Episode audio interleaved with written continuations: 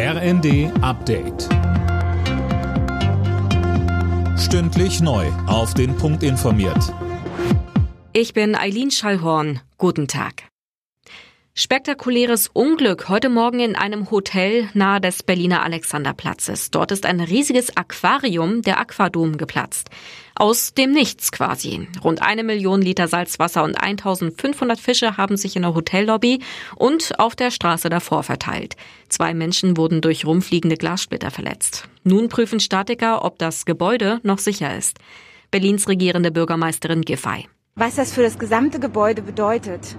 Erstmal werden große Abrissarbeiten erfolgen müssen und was dann da wieder aufgebaut werden kann, das müssen wir sehen.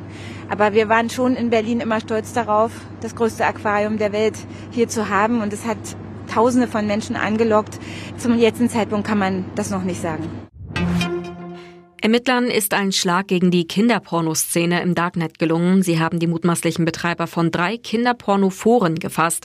Laut BKA sind die abgeschalteten Plattformen die aktuell größten dieser Art. Festnahmen gab es in Sachsen, Schleswig-Holstein, Niedersachsen und Brasilien. Der Gas- und Strompreisbremse steht nichts mehr im Weg. Nach dem Bundestag hat jetzt auch der Bundesrat zugestimmt. Für einen Grundverbrauch werden die Preise also ab März gedeckelt. Das Ganze gilt rückwirkend dann aber auch für Januar und Februar.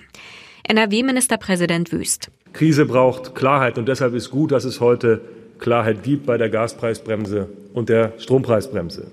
Bundesregierung hat spät im Verhältnis zu anderen europäischen Ländern erkannt, dass starke Energiepreisbremsen nötig sind.